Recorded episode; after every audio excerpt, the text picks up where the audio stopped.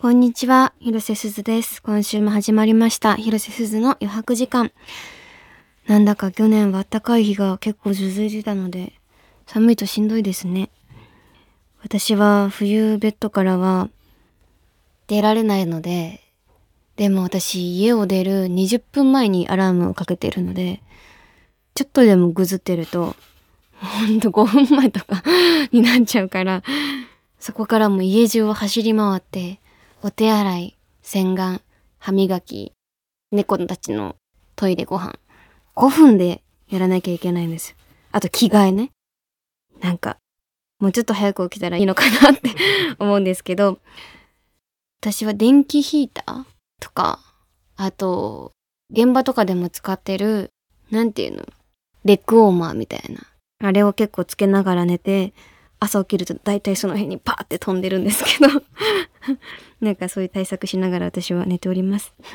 番組の感想などはハッシュタグ余白時間でたくさんつぶやいてください。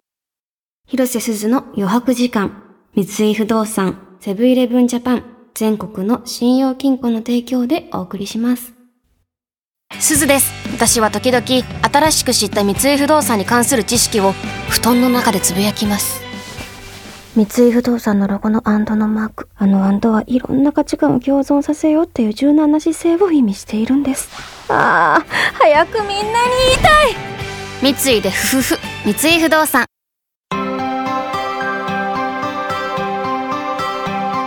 広瀬すずの余白時間。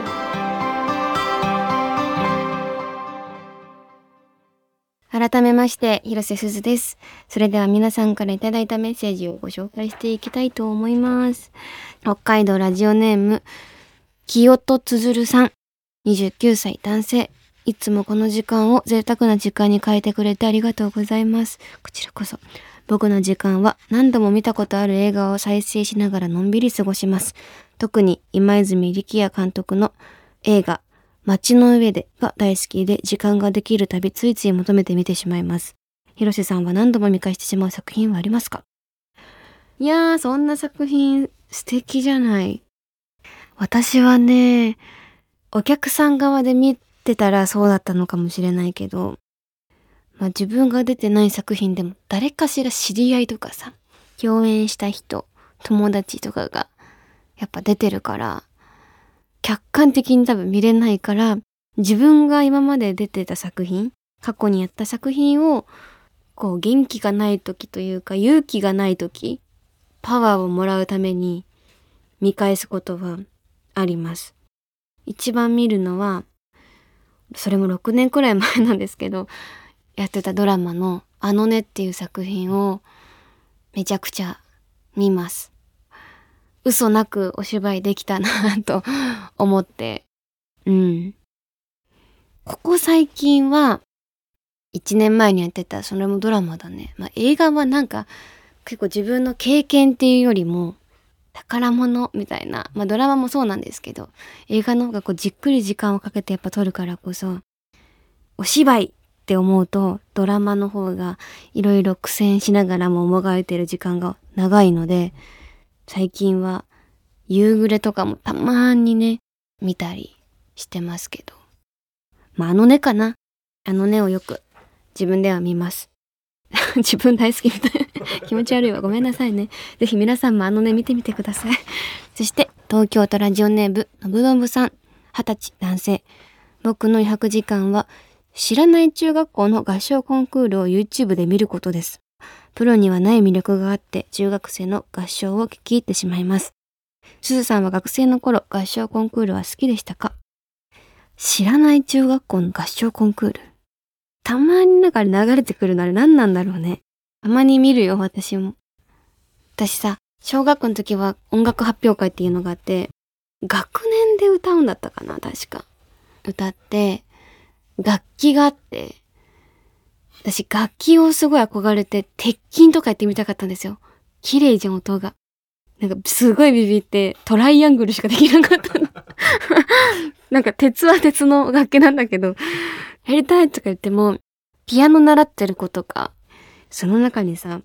音楽のセンスゼロの私が入ってさ、大体落とされるわけ。で、トライアングルだけしかやってないんですけど。でもね、リコーダーとかだったら好きで、ずっと家でもずっと吹いてる感じだったので、歌うとはあれだけど、小学校の時のそういう楽器系はなんか好きでしたよ。うん。でも私の余白時間は知らない人の子供の成長を見届けることなんですよ。インスタグラマーみたいな 子供をたくさんあげてるお母様方の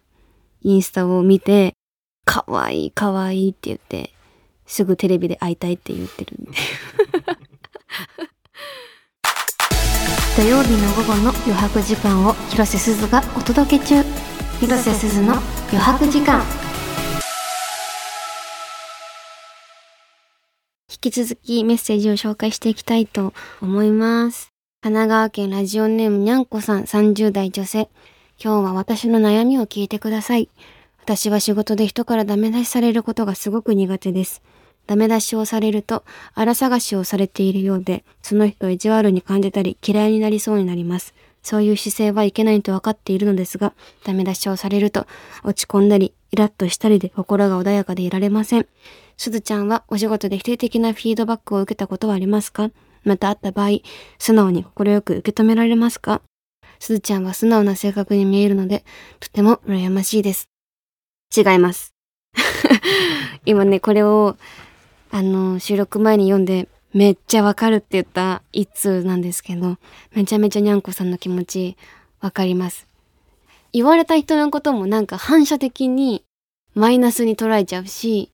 なんか自分のことも嫌になるし、そんな自分をも嫌になってくるし、みたいな気持ちはめちゃくちゃわかります。で、言われてることもちょっとなんかこう、つぼしな部分もあるんだよね、多分ね。だけど、なんかすごい見られてるな、綺麗にやらなきゃなとか、求められてるこう枠からはみ出しちゃいけないなとか、すごいそういう夢を私もめちゃくちゃ気にしながら、基本的お仕事挑んでますよ。だからそれやめたいんだけど、先週先々週とかも言った書き初め書いた大きくっていう意味は、そういう意味で、なんかね、周りがどんどん気になってくるし、比べちゃうし、一つ一つがドンって食らうようになるっていうか、前の方が流してたなとか思うけど、私は負けず嫌いなので、いやその負けず嫌いも減ってきたから良くないんだけど、もう一回取り戻したいなと思ってるのは、表面は、うーん、はい、すいません、はいって言るけど、心の中で、見てろよ、この野郎 って思ってます。いつか納得させてやるって、多分認めてもらいたいんだと思う、私はね。心よく受け止められないから、顔にも出すし、気づいてっていう目で 言う勇気がないんで、私は意外と顔に出して気づいてほしいみたいな、なんかフィードに入っちゃうかな。でもね、言ってくれるうちも花だと思うので、そこをうまく生きれたらいいですよね。いい答えがなくてすいません でもめちゃくちゃわかります。これは一生戦っていく人生のテーマでもある気がします。それではもう一通、大阪府ラジオネームさくらさん18歳、女性。私には憧れの女性の先輩がいて仲良くなれたらいいなと思うのですが、年上との接し方があまりよくわからずにいます。末っ子で現場でも年下の立場が多いすずちゃんですが、年上の方と仲良くなるためにはどうすればいいですか？またすずちゃんには、年下や後輩にどう来られたら嬉しいですか？あのね、私これもそうなの。苦手だよね。私もおじさんがいい。喋るのおじさんだけがいいって思うよ。すごい人任せに無責任なこと言うと、こっちから言っても、あんまり受け入れ体制がこうオープンじゃないと言っても、なんかこう一気切る前に心折れるんですよ、私は。だから、もう何もしない。笑いを取りに行くとか。ちょっと素を先にこっちが見せるために、私結構口鋭く言っちゃうタイプなので、そういうノリでもう素を見せに行くみたいな方に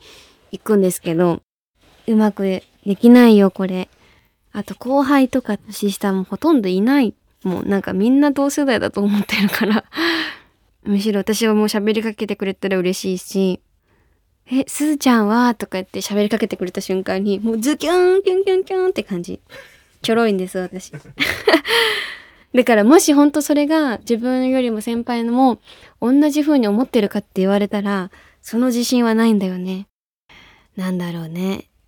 もう、すごいしつこく仲良くなりたいんですとか素直に言うかも。うん。それは悪い気は相手もしないのかなって思ったりします。では続いて、栃木県ラジオネーム林さん、21歳男性。去年国家試験に合格し、今現在は進学をするために全力で勉強に励んでいます。広瀬さんが今まで頑張ってよかったと思っているエピソードがあれば聞きたいです。え、ありすぎてわかんない。うーん。最近は、一番周りの近くの人が自分の頑張りというか、性格、人格を見て受け入れてくれてたりとか、頑張ってるねって思ってくれてる？っていう人を見て、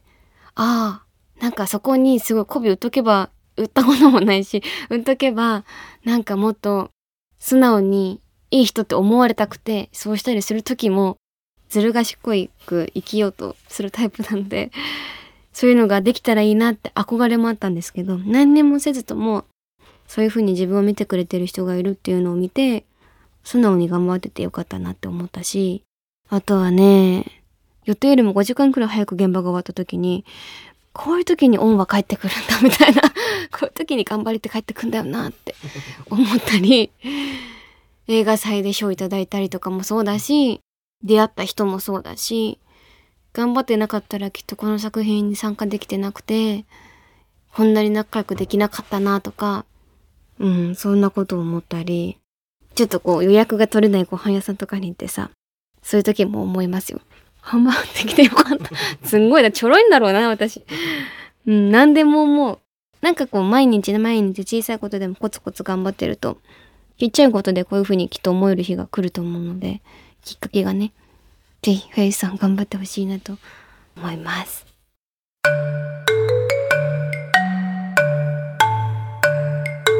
みんなは余白時間何してる？広瀬すずの余白時間。東京 FM をキーステーションに全国38局ネットでお届けしてきました。広瀬すずの余白時間、まもなくお別れの時間です。今回もたくさん皆さんからいただいたメッセージをご紹介させていただきました。サニー懐かしい。あれも楽しかったんだよな。楽しくて、結構いろんな人が見てくださってて、未だに反響があるので、なんか一人だけ結構ね、思い切ったお芝居をしなきゃいけないシーンとかもあって、ちょっとはずっと思いながらやってたんですけど、こうやって未だに7年とか経っても言ってもらえるので、頑張っててよかったなって思います。はあ、ちょろいのがバレました。この番組へのすべてのメッセージは番組ウェブサイトのメッセージフォームからお送りください。質問、相談、私に話してほしいこと、余白時間の過ごし方、曲のリクエスト、などなど何でも大丈夫です。広瀬すずの余白時間で検索して番組サイトにアクセス。たくさんのメッセージお待ちしております。そして来週はリリー・フランキーさんをゲストにお迎えします。まさか来てくれるとは。スナックラジオ前に来てくれる ぜひ来週の100時間もお楽しみに。ここまでのお相手は、広瀬すずでした。バイバイ。広瀬すずの余白時間、三井不動産、セブンイレブンジャパン、全国の信用金庫の提供でお送りしました。